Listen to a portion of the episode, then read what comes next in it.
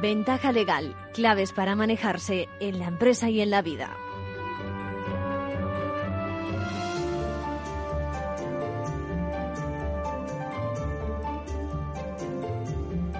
Bienvenidos, bienvenidos a Ventaja Legal hoy con la actualidad de la abogacía, con la visita también del notario Sergismundo Álvarez, el rollo Vilanova, para hablar de digitalización y de seguridad jurídica y la aportación del notariado.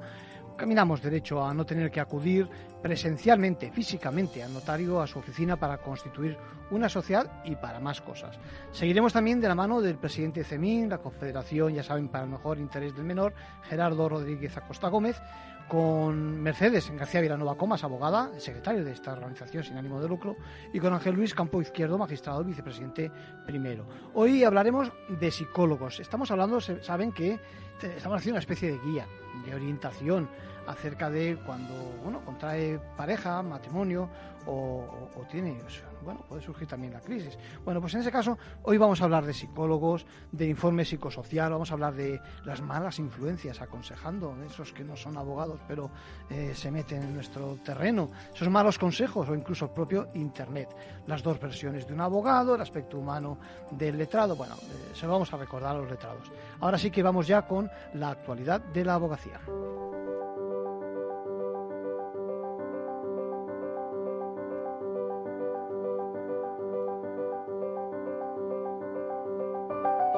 Ahora en Ventaja Legal, la actualidad semanal de la abogacía. Y ya tenemos con nosotros a Isabel y a Lucía. ¿Cómo estáis? Hola, buenas, tardes.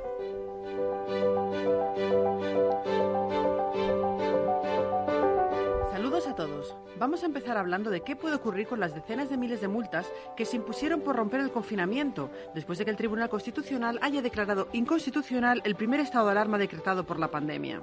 Les contaremos también que la justicia europea ha vuelto a respaldar los derechos de los consumidores de productos bancarios. El abogado general del Tribunal de Justicia de la Unión Europea ha señalado que los gastos cobrados indebidamente por una cláusula suelo considerada abusiva deben devolverse íntegramente de oficio.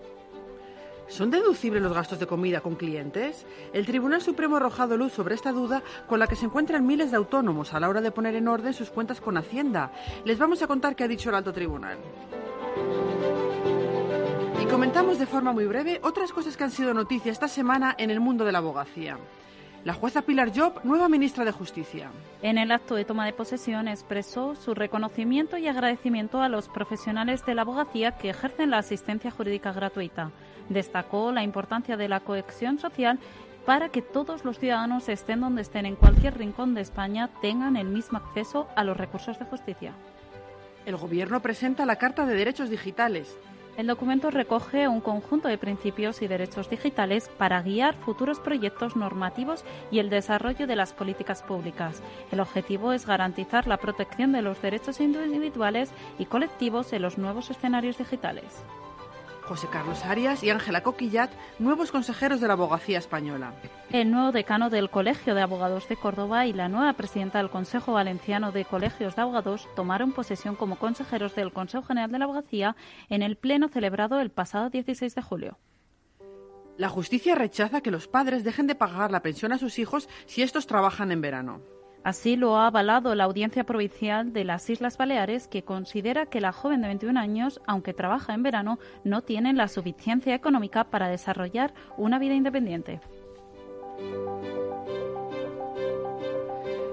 La sentencia del Tribunal Constitucional declarando inconstitucional el primer estado de alarma decretado por el COVID deja en el aire muchas de las multas que se impusieron por romper el confinamiento y surge la duda de qué ocurrirá con las sanciones firmes que ya fueron pagadas. A falta de conocer el texto completo del fallo, que se hará público en los próximos días cuando se incorporen los votos particulares, todo parece indicar que las sanciones que no son todavía firmes serán archivadas. David Rodríguez, abogado experto en Derecho Administrativo de CCS Abogados. La condición para que esa anulación sea posible es que las multas que se hayan impuesto no sean firmes, ya sea porque se han recurrido en vía judicial o en vía administrativa. Así lo establece expresamente el artículo 40 de la Ley Orgánica del Tribunal Constitucional. Las no pagadas quedarían sin efecto y aquellas que ya han pagado podrían solicitar revisar el motivo de la sanción y reclamar la devolución.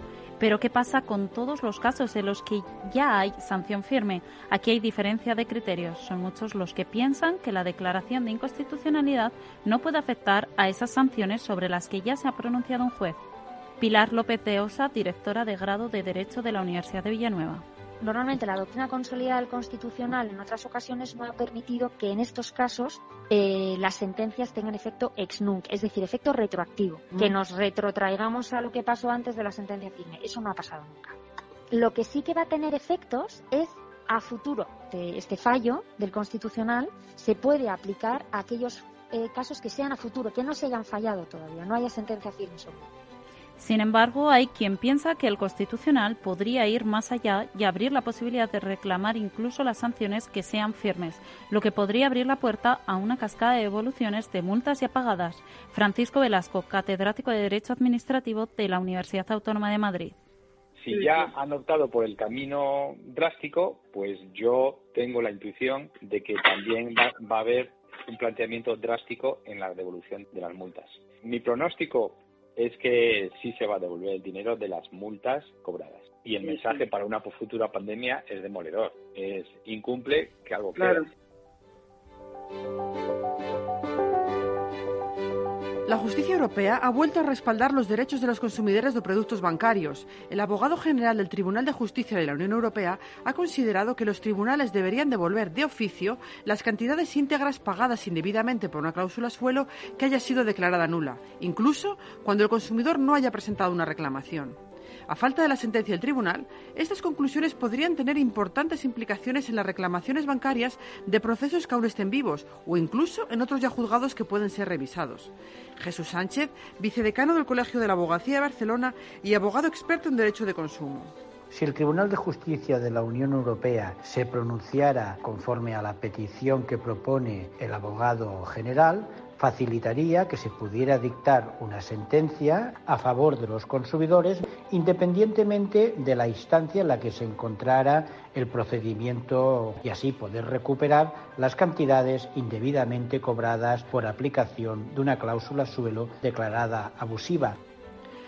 La propuesta responde a una cuestión prejudicial planteada por el Supremo sobre el caso de una consumidora que en 2016 reclamó las cantidades pagadas de más por la cláusula suelo de su hipoteca. Un juzgado de primera instancia de Valladolid le dio la razón y ordenó el reembolso de la cantidad abonada de más desde 2013, tal y como establecía la doctrina del Supremo en ese momento. La consumidora no reclamó el pago de las cantidades anteriores, pero el banco sí que presentó un recurso en 2016 por no estar conforme con las costas. Ese año, el TJUE estableció que había que devolver lo cobrado de más desde el inicio del contrato de la hipoteca. El recurso del banco sobre las costas prosperó y la cliente recurrió al Supremo el pago íntegro de todas las cantidades pagadas por la cláusula suelo. El Tribunal Supremo presentó entonces al TJUE si, si en estos casos cabe aplicar el principio de justicia según el cual un tribunal no podría conceder a una de las partes algo que no reclamó y que quedó zanjado en primera instancia. Si el TJUE hace suyas las conclusiones de su abogado general, también podría afectar a procedimientos ya terminados que desestimaron devolver las cantidades cobradas indebidamente anteriores a 2013 y dictadas antes de la sentencia de 2016. Como les anticipábamos, hoy vamos a hablar también de las comidas de trabajo, porque el Tribunal Supremo ha sentenciado que los gastos derivados de las comidas, cenas o incluso regalos a clientes podrán deducirse, sin necesidad de que esa acción tenga que derivar en un ingreso justificado para el negocio. La sentencia de marzo, pero que se ha dado a conocer ahora, supone un gran avance para los autónomos, que podrán desgravarse esos gastos aunque en la comida no se llega a un acuerdo empresarial o se cierra un negocio. Y es que el autotribunal lo ha considerado gastos de promoción. Nos lo explica el abogado Leonardo Cárdenas, socio del área fiscal y tributaria de AGM Abogados. El Supremo viene a clarificar que estos gastos son deducibles y no una liberalidad y cuya finalidad no deja de ser otra que reflejar el resultado empresarial e incrementar al final su negocio. No son donativos, sino gastos de promoción y de su actividad económica. El letrado expone que bastará con justificar que están relacionados con la actividad profesional correos, conversaciones con el cliente, WhatsApp, llamadas o que la persona aparezca en la lista habitual del negocio serán suficientes para acreditar tener una relación comercial con esa persona. Ahora bien, la ley de renta y la ley de servicios profesionales establece que se podrá deducir una cuantía equivalente como máximo al 1% de los ingresos. Sin embargo, otros gastos como el vehículo, teléfono móvil o ropa de trabajo son más difíciles de deducir. Por ello, el letrado apunta a la necesidad de una reforma fiscal para que quede claro en todo momento qué gastos se pueden deducir. Y terminamos con el abogado de la semana. ¿Quién es Lucía y por qué? Se trata de Sergio Martínez Canteras. Ha conseguido la pensión de incapacidad permanente para un trabajador que, aunque había trabajado 22 años, no estaba dado de alta en la seguridad social ni figuraba como desempleado por no haber renovado la demanda de empleo.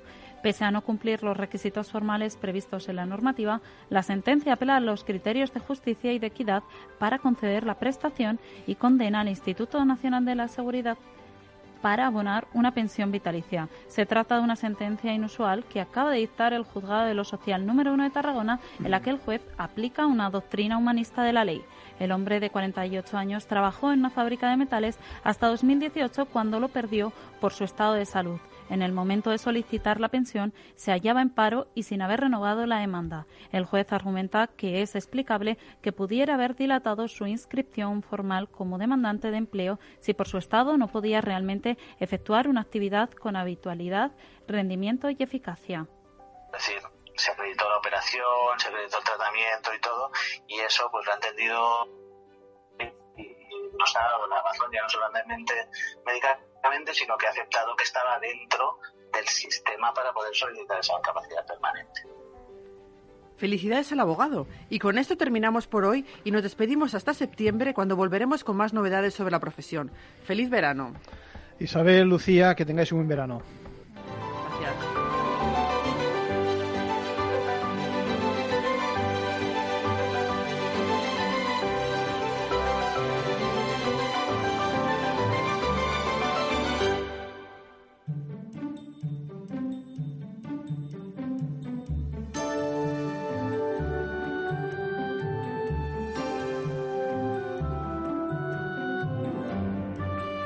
Con nosotros a Sergismundo Álvarez eh, Rollo Villanova. ¿Cómo estamos?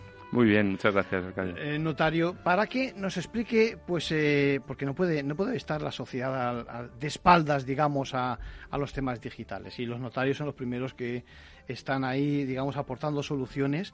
Eh, eh, lo último, por ejemplo, eh, me interesa mucho todo el tema de la constitución de sociedades, ¿no? Es decir, estamos a, a, las puertas de que una directiva europea acabe de aterrizar en España. Cuéntanos exactamente cuál es la situación. Bueno, a ver, lo primero es decir que los notarios no somos señores que estamos rodeados de papeles y con una pluma estilográfica antigua. Realmente la digitalización eh, del notariado se produjo a partir del año 2000 y ha sido muy intensa. Es decir, yo ahora firmo casi tantos documentos con firma digital como con firma autógrafa, por decirlo de alguna manera. Y tenemos un sistema central, seguro, en el, al cual estamos conectados todos los notarios.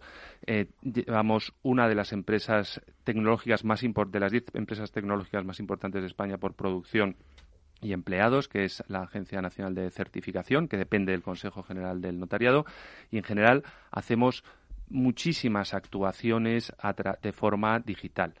Las copias al registro son copias electrónicas con firma electrónica avanzada, es decir, con los mismos efectos que una copia firmada, pero eso es lo que presentamos a los registros. Nos conectamos a las administraciones públicas, obtenemos la información del catastro, cambiamos la información del catastro cuando se produce una compraventa, es decir, estamos muy digitalizados. Pero hay retos nuevos, ¿no? Que y, el más inmediato es el que decías, ¿no? Que es la constitución totalmente telemática de sociedades, porque hay una directiva que lo impone y que se tiene que transponer. Eh, una directiva que permite que los diversos sistemas nacionales mantengan sus sistemas de seguridad. Es decir, puede haber una intervención notarial, pero tiene que permitir que no sea necesario comparecer físicamente ante el notario. Esto es clave, ¿no? Porque lo que estamos buscando precisamente es hacerlo, digamos, todo el ciclo de la Constitución, entre comillas, a distancia, es decir, sin necesidad de acudir a la oficina. Algo, algo que me imagino que en tiempos de la pandemia es de mucha utilidad, ¿no? Claro. O sea, realmente aquí hay varios retos. El primero era ser una ventanilla única, que eso ya lo tenemos cumplido. Es decir, ahora mismo con a través de un sistema que se llama CIRCE, puede ir una persona a constituir una sociedad a la notaría, firmar delante del notario y toda la tramitación posterior que incluye comunicaciones a la comunidad autónoma para la liquidación de impuestos, comunicación con la seguridad social para dar de alta, comunicación con el registro mercantil, todo eso se hace de forma telemática, incluimos la recepción de las calificaciones, liquidaciones en la escritura y se la damos al cliente en la notaría ya totalmente pasado por todos esos lugares sin necesidad de acudir a un gestor ni nada. Pero el paso siguiente es que no sea necesario ni siquiera acudir físicamente a firmar la escritura. Y eso lo impone la directiva, y eso es lo que el notariado en realidad ya tiene un sistema preparado eh, que supone, por un lado, crear un entorno seguro, que es la sede, o sea, el portal eh, notarial a la cual los clientes acceden para saber que están verdaderamente en, contacto con un notario en el sitio adecuado no solo se trata de que el notario identifique al cliente, también el cliente tiene que saber sí, que sí, Sí, más en estos tiempos que te llegan todo tipo de publicidad que es eh, phishing, etcétera. ¿eh? Exactamente. Entonces, ahí es donde hemos creado un sistema con un acceso y un entorno seguro en el cual las personas van a poder ser identificadas por el notario y el notario a distancia va a poder hacer la misma actividad que realiza, es decir, a través de una videoconferencia con una transmisión de documentos, lógicamente también firmados electrónicamente, es decir, seguros en cuanto a su contenido y su origen a través de la firma electrónica y en e, tras esa conferencia en, el cual el notario, en la cual el notario hará pues lo de siempre, informar a la persona, explicarle las consecuencias de lo que está firmando, asegurarse de que entiende de su capacidad, del consentimiento informado, y eso se va a poder hacer firmar digitalmente e incorporar eso a un documento notarial. ¿Qué necesitamos? Un empujoncito del gobierno, ¿no? Para que eh, el legislador, ¿no? Acabe de rematar la jugada. Exactamente. O sea, realmente ahora mismo el sistema está preparado. De hecho, en el Congreso, una de las intervenciones va a ser la presentación gráfica de cómo se actuará en ese sistema. Lo que necesitamos es unos pequeños cambios legislativos que nos permitan prescindir, o no prescindir de la presencia, sino sustituir la presencia física por la asistencia a distancia, que en realidad es lo que hemos hecho todos durante la pandemia. Es decir, lo que antes hacíamos físicamente,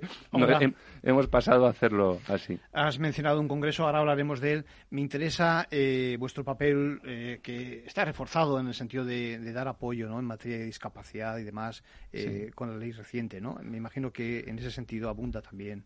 Sí, nosotros, aparte de este tema que es como el inmediato, el de la constitución de sociedades y la actuación a distancia, nos estamos planteando temas de futuro también, ¿no? En este congreso. Y uno de ellos es el de la discapacidad. Acabamos de tener la reforma del derecho civil quizás más importante casi desde, desde que se aprobó el, vamos, por lo menos desde el divorcio, desde las leyes del 81, eh, que es el cambio en la concepción de la discapacidad. es decir, ahora mismo todas las personas tengan o no discapacidades físicas o psíquicas, tienen plena capacidad jurídica y la óptica es que hay que conseguir que expresen esa capacidad, en su caso con los apoyos que necesiten. Y esto, en relación con la tecnología, plantea problemas. Por un lado, supone oportunidades, ¿no? porque también, desde el punto de vista de las capacidades eh, físicas, la tecnología ofrece soluciones a las personas con dificultades de audición, de vista, etcétera. Por otro lado, supone también barreras, es decir, como el CERMI en un papel, en un documento reciente, decía que, claro, que no se tiene en cuenta al diseñar los sistemas de acceso a eh, la tecnología las distintas capacidades. ¿no? Entonces, eso, vamos a tener una sesión con representantes del CERMI, de la ONCE y de la Fundación Equitas que dirige el notariado para ver cómo se puede adaptar, cómo podemos ayudar a que efectivamente se pueda ejercitar esa capacidad jurídica tal, tal y como quiere la ley nueva. Cuéntame algo de ese congreso que tiene lugar dentro de nada, ¿no? Eh, el día 21, ¿no? ¿Es así? Sí, sí, pues nada, en un lugar maravilloso como es el Palacio de Miramar. Lo conozco y es un sitio privilegiado. Es espectacular. Eh, en San Sebastián y junto con la UPV, la Universidad del País Vasco, el Consejo General organiza un congreso pues para tratar estos temas. Eh, y bueno, empezamos un poco explicando lo que hacemos los notarios y hay unas conferencias relativas a la constitución de sociedades de, que, de la que estábamos hablando. En particular vienen personas de otros países, de eh, Alemania e Italia, que están eso me interesaba. Este, ellos ya han dado el paso adelante, ¿no? Ellos ya lo están haciendo. Ya hay una en Alemania ya hay una ley que está tramitándose, una propuesta de uno de los Länder y mm, se está tramitando con esta misma visión que tenemos nosotros. Aquí el notariado europeo ha ido muy en la misma línea, es decir, de no oponerse a las nuevas tecnologías, sino de encauzarlas de manera que se mantenga la seguridad jurídica. Y en Italia y en Alemania van un poco más avanzados que nosotros en el proceso legislativo, pero el sistema realmente es el mismo. Está claro que las soluciones electrónicas o digitales han llegado para quedarse, ¿eh? evidentemente, y que el esfuerzo por la seguridad que está haciendo el notariado es, eh, evidente. Mm. Todo, todo se cae en este país y hoy por hoy, eh, toquemos madera, no ha habido ningún problema en ese sentido, ¿no? Es decir, que... Bueno, la verdad es que nosotros, los notarios, hemos estado, nos declararon servicio esencial y hemos estado trabajando durante toda la pandemia y la verdad es que yo creo que es una de las cosas porque ha habido muchas cosas que han funcionado bien en, el país, ¿no? y, una de las cosas que ha funcionado, se ha mantenido el crédito a las empresas, se hizo las renovaciones y las financiaciones que eran muy necesarias en esa época, pero como decías antes, pues esto nos supone nuevos retos. ¿eh? Nos, ha, nos, ha, hecho plantearnos, no solo por el tema de digitalización, hasta qué punto nosotros podemos actuar a distancia manteniendo la misma seguridad. Estoy seguro de que eh, seréis casi de los primeros que avanzaréis en ese sentido por eso, por esa visión que, eh, por esa visión que tenéis de futuro, ¿no? Mm. te diría, y, a corto plazo, ¿cuáles son los siguientes pasos? Es decir... Bueno, aquí tenemos, en el Congreso también tenemos una, aparte del tema de la tenemos bueno lo de la digitalización de sociedades en primer lugar el tema de la discapacidad que es una cosa más de futuro. Y después también tenemos alguna mesa más y alguna conferencia un poco más más de futuro aún, es decir... Smart contracts, por ejemplo. Claro, o sea, los temas de blockchain y smart contracts. Es decir, los smart contracts suponen un reto jurídico y casi filosófico importante, porque no es que sea un contrato que has programado en un ordenador, sino que en realidad sustituye lo que es la ejecución judicial por una ejecución automática que hace el programa. Y eso plantea problemas de hasta qué punto un juez podría entrar a enjuiciar un smart contract o a declarar su nulidad, puesto que, según algunos, code is law, es decir, el código es la ley, ¿no? Y no hay ninguna otra cosa al margen, ¿no? Son temas filosóficos interesantes que se van a tratar por expertos en informática. Se van a tratar temas también eh, más de tipo sociológico, también por otro eh, catedrático, sobre el tema de la información, hasta qué punto nosotros eso puede afectar a nuestra libertad.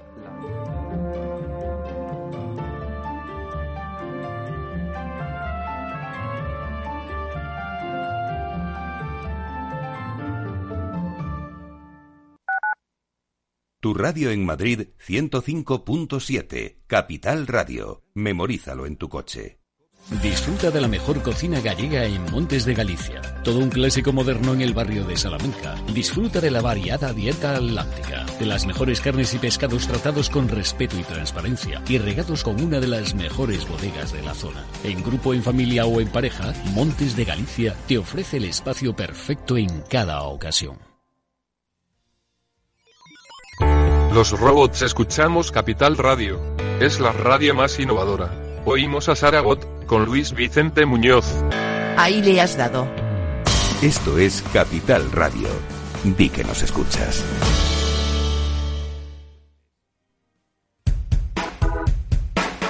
Desde Movilidad sobre Ruedas, este verano te pedimos que tengas mucho cuidado en tus viajes. Mucho cuidado con la carretera y respetar las medidas sanitarias. En septiembre seguimos todos juntos trabajando y aprendiendo en este apasionante camino de la movilidad. ¡Feliz verano! Movilidad sobre ruedas con Chimo Ortega.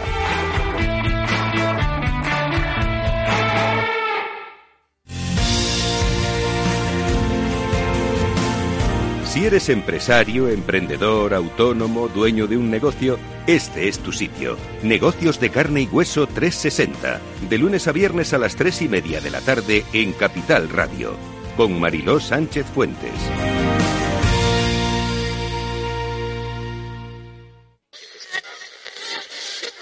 ¿Los traders son seres de este mundo?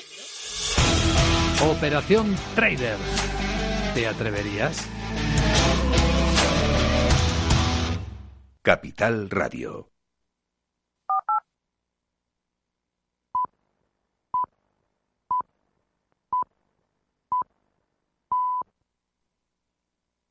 Ventaja legal con Arcadio García Montoro.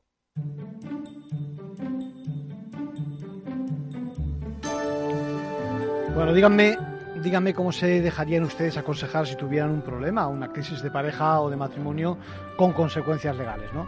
No serán de aquellos que acuden solo a Internet, ¿no? Aquellos que siguen los pasos del amigo que creen que un buen divorcio puede costar únicamente 50 euros, ¿no? Bueno, de eso y de los tipos de letrados a la hora de aconsejarles es de lo que vamos a hablar ahora.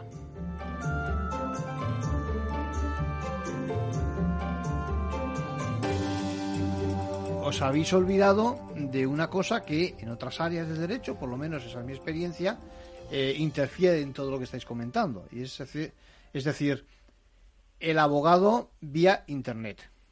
Es decir, el consejo, la información que uno, tiene, que uno obtiene en estos momentos a través de las redes sociales. En otros momentos decíamos de ese abogado de la empresa que a lo mejor me asiste y demás.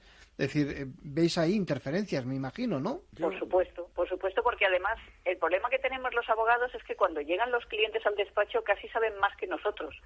Ya se lo han estudiado todo, o sea, Claro. ya lo han visto todo en Internet, entonces ya saben que tienen que decidir sobre la custodia, que si los hijos, que si las pensiones, de verdad, que hay veces que saben más que tú.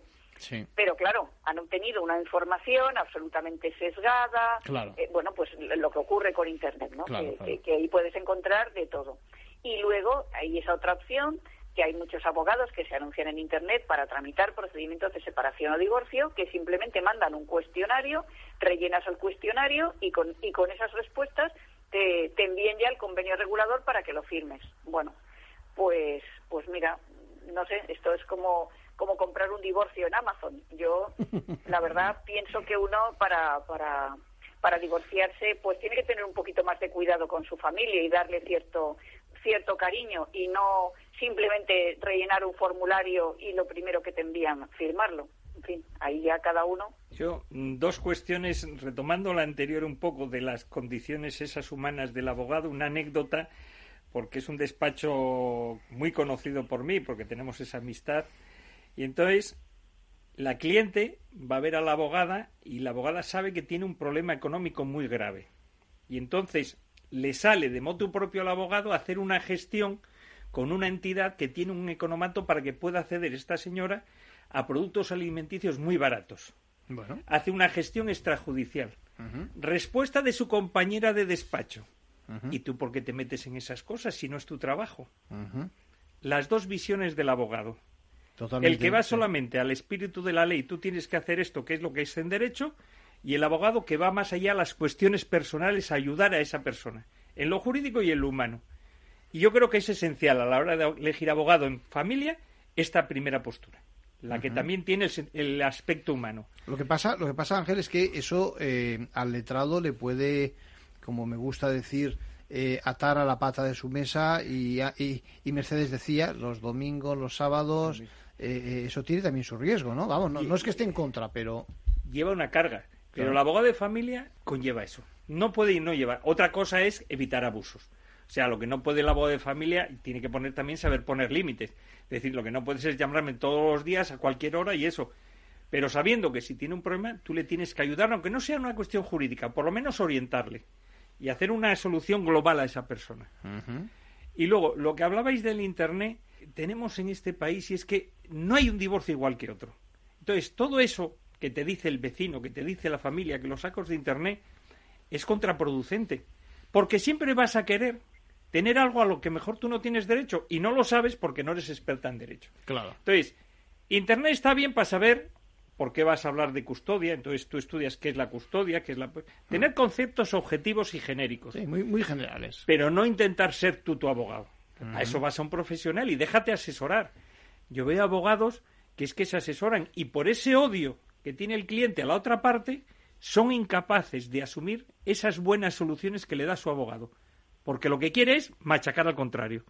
Y ese odio le ciega y no deja avanzar el proceso hacia la solución. Además, la- las redes sociales y la literatura, digamos, no profesional, tiene una, una desventaja. Es que lo mismo que se llama de las noticias fake o falsas, aquí pasa igual. Es decir, uno lee lo que quiere.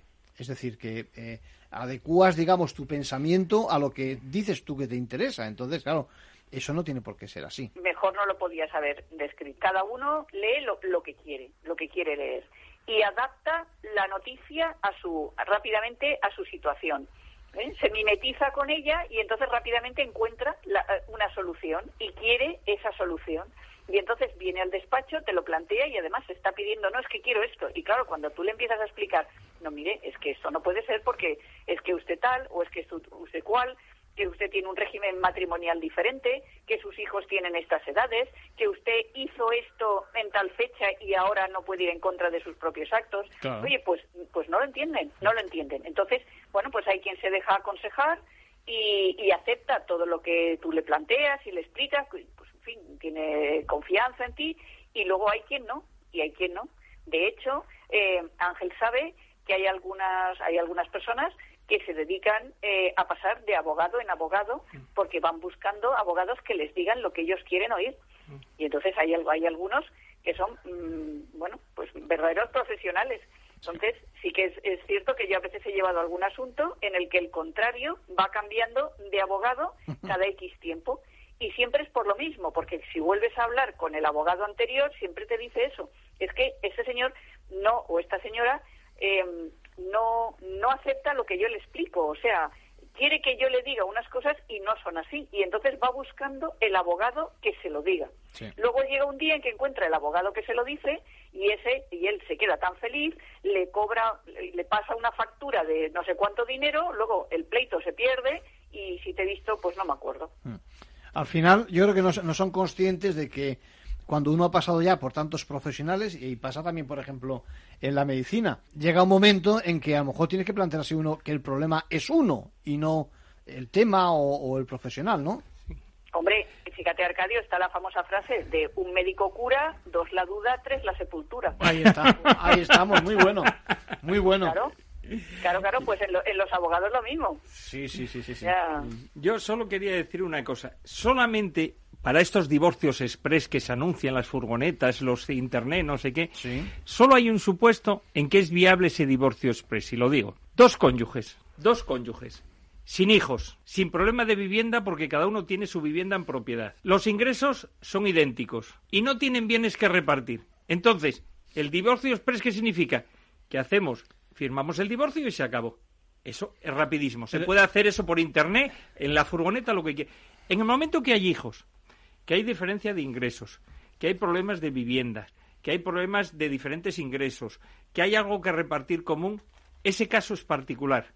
Exige una solución especial para ese caso y diferente a cualquier otra y por lo tanto hay que dar vueltas, hay que debatir y por eso hay que ponerse en profesionales buenos, no en el que te coge, firma rápido y ya está hecho y te cobro 200 euros. Porque a lo mejor, luego lo vemos en los juzgados, esas cosas que se han hecho tan rápidas, que la gente está contenta, al cabo de unos meses acaba en una ejecución que es un infierno, porque no hay quien lo ejecute. Entonces, cuidadito con esas soluciones rápidas. De todas formas, déjame que lo diga así, hay que buscar también una furgoneta para encontrar esa pareja que tú has dicho. ¿eh? Las hay, las hay. Las hay, o sea, Las las hay, hay. las hay, las- Esa por experiencia también las hay. Sí, bueno, sí, bueno, las pues las entonces... hay. Ahí eh, te lo digo, la gente joven ahora, Sí. que vive de un alquiler que no discuten y Claro. que no tienen hijos y Sí. los dos trabajan, entonces esos se divorcian muchas veces de una forma, digamos, consensuada. Es fácil, en sentido, sí. o por lo menos... Ahora, en cuanto ya te digo, hay hijos, bienes, etcétera, ya es muy complicado. Cuidadito. abogado de familia, el 90%, porque siempre hay excepciones, eh, eh, es conciliador y entonces va buscando que las, las- esos cónyuges o esa pareja solucionen su problema de una forma definitiva. y, y, sin embargo, pues eh, el abogado, o sea, a mí me ha venido muchos eh, clientes que han- vienen de un abogado, eh, por ejemplo, eh, de mercantil o un abogado eh, penalista, que es un poco la antítesis, sobre todo el penalista. Y, y donde no había problemas lo acaba encontrando el propio abogado.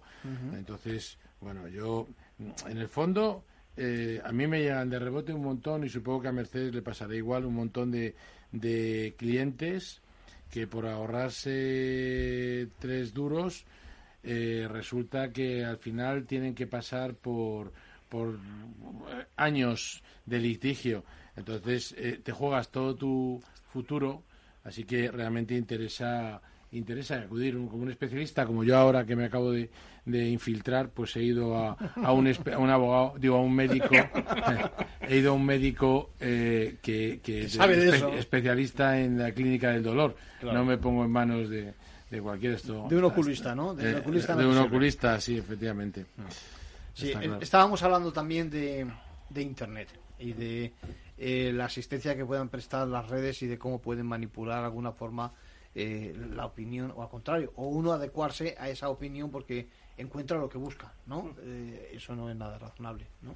pero no no entiendo la pregunta Sí. redes en qué sentido ¿Cómo eh, en estos momentos te puedes hacer experto, entre comillas, en derecho, eh, dándole a- a- al buscador, Ah, a Google, sí, sí, eh, y preguntando, y me imagino que, lo decíamos antes, que os vienen ya resabiados. Sin ir más lejos, antes, antes de ayer me vino un, y además el funcionario, y en fin, no era, y, y venía con un convenio de liquidación eh, de- con divorcio, que es que dije, mire, eh, quería hacerlo ante notario, digo, mire, esto eh, tiene que tener una forma, esto no vale mm, poner ahí unos Sí, cuantos casa, bienes. eh, tanto para ti, tanto para mí, Y, y este me lo quedo yo, y este tal, sin valorar, es que eso, lo- cuando vaya usted al notario, el notario le va a cobrar primero necesita tener un abogado.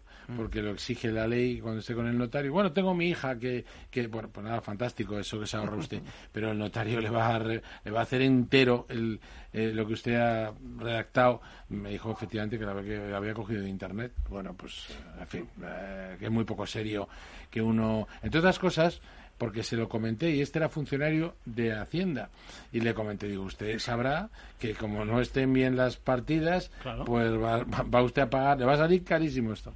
Mercedes, ¿algo más que apuntar sobre este tema?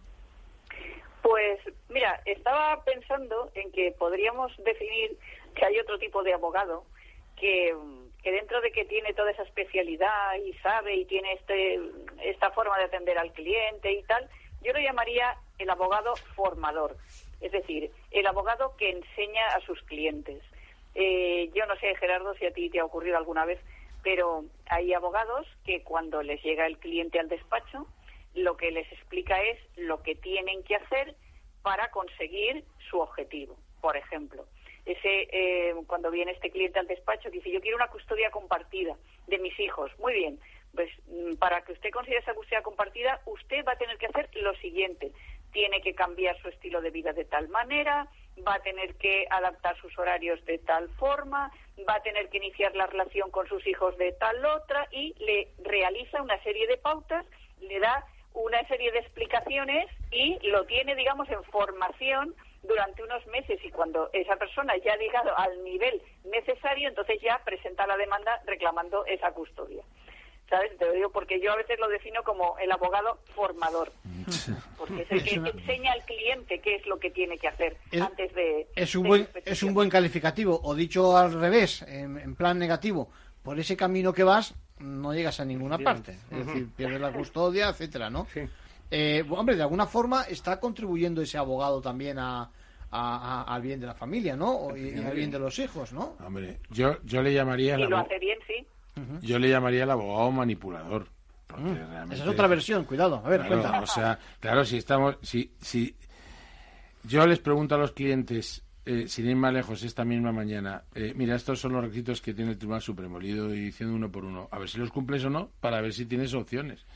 Entonces, si dices, es que mira, no cumples nada, porque ni te has ocupado de tus hijos nunca. Eh, tienes un domicilio que, bueno, eso lo encuentro más razonable, pero determinadas cosas que no se han dado nunca, pues es que no das el perfil de, de Ya, padre ya. de corresponsabilidad parental. mucho que formes, Y me entonces, imagino, ¿no? Por eso me refiero que la manipulación es hacer una cosa, un, un engendro artificial de padre para que dé el punto y conseguir la custodia compartida. En fin, no sé, me parece... Pero que es verdad lo que dice Mercedes, que, que hay gente para todo. hay Sí, gente que, pa' todo. que- que- que orienta hacia ese tipo de formato. No, no, no, yo estoy de acuerdo con todo eso. Lo que no sé si relacionar con esto que estamos hablando de para enfrentarse a, a estos asuntos con los abogados, yo mm, me gustaría poner un ejemplo de cómo enfrentarse a estos problemas. Venga, vamos con él. Por ejemplo, yo hago la cama, aunque según mi mujer la hago mal. Una cosa muy habitual cuando tienes una sábana ajustable bajera Sí, es que es más pequeña que el colchón. sí. Y cuando intentas ponerlo las cuatro esquinas, cuando Salta pones una. salta la otra. O por ejemplo, tú tienes una casa y quieres hacer reformas. Y empiezas a hacer cálculos. Y si quieres arreglar todo a la vez, te sale carísimo y nunca te metes en la reforma. Tendrás que ir pasito a pasito. Bueno, pues en estos procesos hay que hacer también pasito a pasito. Lo ideal sería poder arreglar todo conjuntamente, pero eso es imposible. Mi experiencia de 33, a- 36 años ya es que eso es imposible. Algo siempre va a tener que fijarse dejando descontento a, la- a una de las partes o a las dos. Porque antes había 100 para dos y ahora tenemos 100 pero para dos casas. Con lo cual hay que bajar el nivel. Eso es importante, es Entonces- decir, ser conscientes de que tu nivel va a cambiar y que A peor. hay un salto, en- eh, a peor, en ese sentido, y que hay un salto en tu, en tu vida, ¿no? Antes lo decíamos con respecto también a, al duelo, etcétera, ¿no? Y, y luego, para mí es esencial lo que hablábamos de que los dos cónyuges o los dos miembros de la pareja se sienten a hablar entre sí y la labor del juez de poner unas prioridades de lo que hay que solucionar. Tú Ujú. tienes, a la hora de solucionar en general, tienes el divorcio, tienes las medidas referentes a los hijos, tienes las medidas referentes a la vivienda, tienes referente, las medidas referentes a las posibles compensaciones económicas a uno de los cónyuges y tienes la liquidación del régimen económico matrimonial. Entonces la cuestión es, ¿qué es lo más importante? La orden de prelación. Porque hay muchas veces, y viene a reglón también de lo que se discutía de la custodia compartida, que se ve claramente que se pide la custodia compartida porque se quiere pagar poco. Mm. O se pide la custodia compartida porque no quiero que el otro se quede con el uso de la vivienda. Entonces, hay que poner esa orden de prelación, ir solucionando cada medida como un departamento estanco. Es decir, una vez que hemos solucionado eso, que estamos de acuerdo que eso tiene que ser así, cierra la puerta y no vuelvas. Y avanzas hacia lo No siguiente. vuelvas, porque si lo que haces es, ahora vamos a ver los alimentos, y según va desarrollando los alimentos, empieza, ah, no, pero tenemos que volver a lo que dijimos. No, no, eso ya estábamos de acuerdo. Nunca llegas a un acuerdo, sino. Entonces, hay que ir pasito a pasito, pero cerrando esas puertas. Y la orden y para mí lo más importante son los hijos. Y dentro de los hijos, para mí es más importante la relación afectiva y personal con los progenitores que la económica. Que es importante, pero los hijos tienen derecho a estar con su padre y con su madre. La relación con los hijos, más que la parte económica Pues o cualquier otro tipo Ahora, de de cuestión. todo eso, ¿cómo enfrentarnos? Eh, ahora se me ocurre mm, eh, respecto de lo que había pla- planteado Mercedes del abogado formador que hay el abogado formador A y el abogado formador B. B, venga, vamos El abogado formador B es el que eh, viene, eh, por ejemplo, una madre al despacho y le dice, bueno, ¿y cómo es la relación entre vosotros? Ah, pues es buena, es cordial, porque yo, eh, aunque este es muy pesado o lo que sea, pero mis hijos están por encima de todo. Ah, no, no, pues, eh, ¿y tú no quieres la custodia compartida? No, pues entonces directamente a partir de ahora te vas a llevar mal. Mm. Y vas a discutir y le vas a poner todo tipo de pegas y trabas. Eh, ¿qué, eh, y, y qué, co- qué relación hay con, con, con del padre con los hijos? Ah, pues como te he dicho, yo le dejo que los vea cuando quiera, tiene una relación bastante, aunque él vive ahora fuera de casa, pero pero viene ta- a partir de ahora no, va a haber fines de semana alternos como mucho. Y Porque de vez te en cuando interesa, te interesa para tus negociaciones, las que fueran. no, para negociaciones Y- no, para luego, si acabas en un contencioso... A eso me refiero, sí, Pues sí, claro, pues decir, sí. "Ne- ¿cómo- eh, ¿qué, tal es la relación? Malísima. Eh, ¿Usted qué contacto tiene con su hijo? Mm, prácticamente no los veo. Eso, y vas a empezar a, a ir al supermercado y vas a comprar de lo más caro y guardar los tickets, que hasta ahora no los guardabas, para demostrar lo que se gastaba cada mes.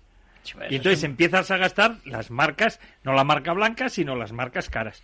Y vas a comprarte la ropa de etiqueta y todo eso. Y al final aportas 200 tickets Una para factura demostrar que ese hijo vivía con 2.000, cuando no es cierto. Claro, entonces, eso, eh, que el abogado Eso es- formador eso es nocivo, B está evidentemente. no es formador. Evidentemente. Es otra calificación. Es otro formato, vamos, Sí, ahí sí, es- sí. casi eh, pasaríamos al derecho penal y le hablaríamos un inductor, ¿no? Abogado Sí, inductor sí, de algo, sí, ¿no? Sí, sí, sí. Mercedes, ¿qué te parece ese, ese apunte? Pues, pues este, que, que ahí precisamente con ese tipo de abogado, digamos, formador manipulador, se empieza una escalada que normalmente acaba en las denuncias penales, ¿sabes? Porque es, o sea, tal cual iba explicando Gerardo, hacías esto, pues ahora no lo hagas, ahora no le dejes ver a los niños, ahora tal. Y entonces la cosa va más hasta que llega esa peligrosísima recomendación de, oye, pues llama a la policía si, si, si va a buscar a los niños y, y entonces a la mínima ¿eh? hacen ese conato ya de llamar a la policía de tal y empiezan a criminalizar la situación innecesariamente y entonces pues vienen a veces esas injustas denuncias que, que bueno pues que, que todos sabemos que hacen y, y enturbian las verdaderas violencias eh, contra la mujer vale que ya hablaremos otro Sí, día de eso sí. pero eh, son precisamente estos abogados de digamos de serie B ese el abogado formador B que, que realmente empieza con esas pequeñas manipulaciones y acaba eh, transformando el procedimiento pues en lo precisamente en lo más indeseable que se puede transformar un procedimiento eh, de familia porque a fin de cuentas estamos hablando de eso, de un procedimiento de familia, de una familia que va a seguir siendo familia, Claro. que vas a intentar que se transforme en dos familias iguales, clónicas, ¿eh? Sí, sí. pero que se sigan llevando bien y que sigan manteniendo esa buena relación, básicamente por sus hijos, puesto que van a ser padres toda su vida. Bueno, llegamos, llegamos al punto en el que, mm, no sé cómo decirlo, quizás la palabra sea se enquista la relación, o porque hay denuncias penales, o porque, eh, no sé, porque al final tenemos mal consejo, o, o sin más, la cosa lleva a, otros límites, ¿no? Alcanza otro nivel. Eh, ¿Qué me decís de la aportación que puedan hacer otros tipos de, de- de profesionales? Estamos hablando de, de detectives, por ejemplo. Eh, ¿Cómo veis la función a esos efectos? ¿Es, es realmente un apoyo, tropiezo, el hacer uso de ese tipo de profesionales? ¿Qué os parece? Bueno, yo, yo por ejemplo, eh, primero, cerrando un poco el abogado eh, B y el A, es decir, eh, eh, muchas veces eh, el abogado de familia en general no encaja en ese perfil, afortunadamente. Y entonces muchas veces yo me encuentro con que hay una hay una enquina, porque muchas veces esa, esa enquina eh, del- de la pareja se transmite a los abogados. Sí. Yo creo que los abogados tenemos obligación de, de rebajar, Separar ahí- de, de apagar Sí. fuego, no de, no de eh, y entonces me ha pasado alguna vez de incluso haber llegado al Supremo, recuerdo un caso y eh, eh, eh, bueno pues eh, de repente ver que el compañero ah pues mira si es fulanito que es eh, compañero de familia y Sí. tal yo y bueno ya era el problema ya no era entre los progenitores era entre los letrados llegué yo y después de cuatro años de litigios en media hora lo solucionamos Claro. es decir que, que, que hay el, el aspecto ese. Desde el punto de vista de lo que has, que has comentado de los de los detectives y de todo esto, hombre, yo creo que los detectives quedan un poco al margen. El detective eh, va a acreditar una situación, si hay una convivencia moriuxorio, eh, o sea, una convivencia eh, semejante a la, a la eh, matrimonial, eh, si hay una de los dos progenitores que está percibiendo una pensión, que está trabajando sin cotizar. Entonces, eso... Lo ves accesorio en Eso yo entiendo que no tiene nada que ver. Vamos, no, yo, yo lo, veo- lo veo así, ¿no? Yo, yo lo que veo es que el detective es una consecuencia de una mala gestión del conflicto. Tener que recurrir a estos métodos. Cuando ¿no? hay que acudir a un detective es porque alguien ha actuado de mala fe y ha ocultado datos. Por eso, y yo creo que Gerardo y Mercedes, porque hablamos mucho de esto durante muchos años, la necesidad y la regla que tendría que ser obligatorio si se hiciese la reforma legal adecuada, de que no se puede iniciar un proceso judicial sin haber intentado previamente una mediación seria. Porque en la mediación estos datos salen y no hacen necesario eh, los detectives. Ahora, lo que dice Gerardo, si tú ya llegas conflicto, a veces el detective es necesario para acreditar esos datos, porque si te piden una pensión compensatoria, una de las maneras de oponerte es lo que dice él, que convives con otra persona. ¿Cómo lo acreditas? o te pones tú a la puerta del contrario con Sí. una cámara Sí, sí, o contratas a un detective. Pides ayuda, sí. No quieres pagar alimentos a un hijo normalmente de 25, 28 años. Y no puedes demostrar que está trabajando y tiene independencia. Es la Pues, única fórmula, claro. tema. No puedes demostrar, porque la otra parte te oculta, que él, eh, está trabajando y tiene ingresos. El entonces, formato, vale. Deriva de eso, de ocultación de datos por la otra parte. Si no, no serían necesarios. Mercedes, ¿qué te parece? A ver, el detective mm, evidentemente es un coste añadido a, a- a los que ya llevará la pareja, pero a veces es necesario. Eh, un clásico, averiguar la infidelidad.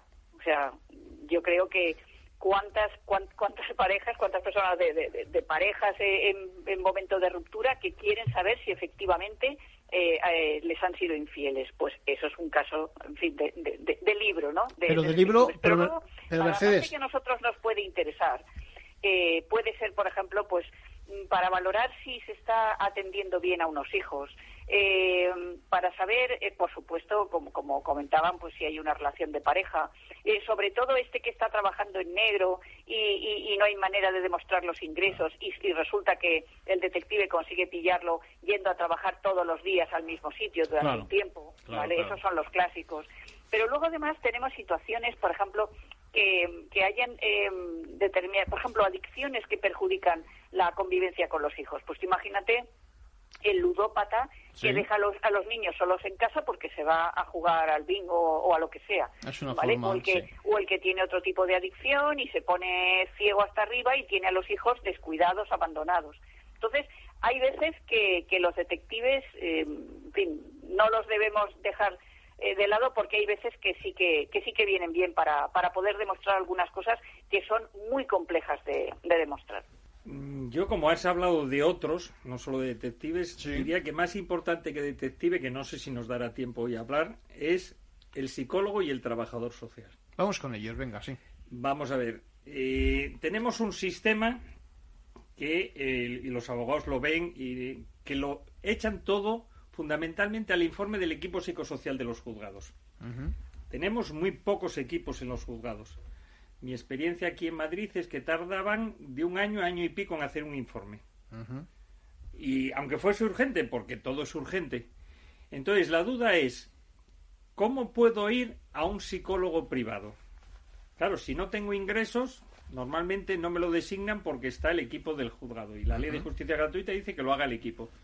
Pero si tenemos dinero, ¿qué hago? Voy yo a mi psicólogo, que elijo yo, y muchas veces entonces el informe intento que sea Puede favorable a mí. pues, si no es favorable, que yo he visto informes no favorables, no lo aporto, que es un derecho de la parte. Eso conlleva que la otra parte hace lo mismo. Y entonces me encuentro con dos informes contrapuestos. claro. ¿Se deben de poner los abogados de acuerdo e insacular uno? ¿Cómo insaculamos ese perito? ¿Tienen los colegios... Eso debe ser muy complicado, de- ¿no? Que los letrados se pongan de acuerdo. No debería ser cuál- complicado, pero debería haber una lista objetiva de psicólogos profesionales Reconocidos, digamos. reconocidos en esta materia.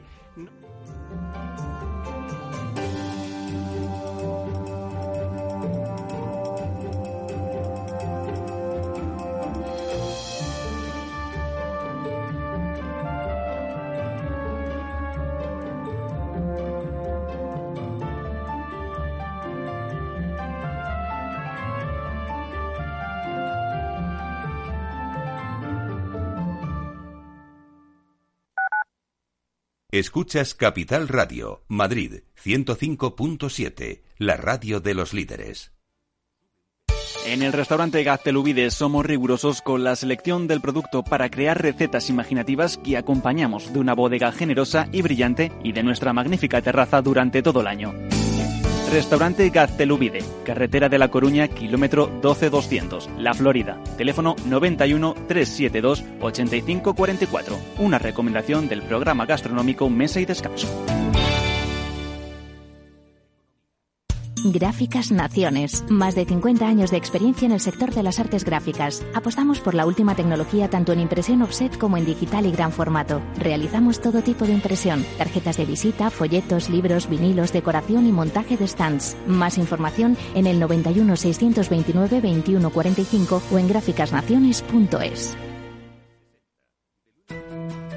En el balance nos preocupamos por nuestros hijos, por su vinculación con el mundo de Internet y las redes sociales, y analizamos sus riesgos de la mano de Pilar Rodríguez en Familias Enredadas, todos los lunes a las ocho y media de la tarde en El Balance, Capital Radio. Esto te estás perdiendo si no escuchas a Luis Vicente Muñoz en Capital, La Bolsa y la Vida. Genaro García, CEO de GoWex. No estoy justificando la decisión, no estoy quejándome de aquello, no, estoy asumiendo todo. Estoy yendo y encarando la prisión porque considero que es lo que me merezco después de haber incumplido la ley. Pero por supuesto, también soy un hombre libre y puedo emprender de nuevo. No te confundas. Capital, la bolsa y la vida con Luis Vicente Muñoz, el original.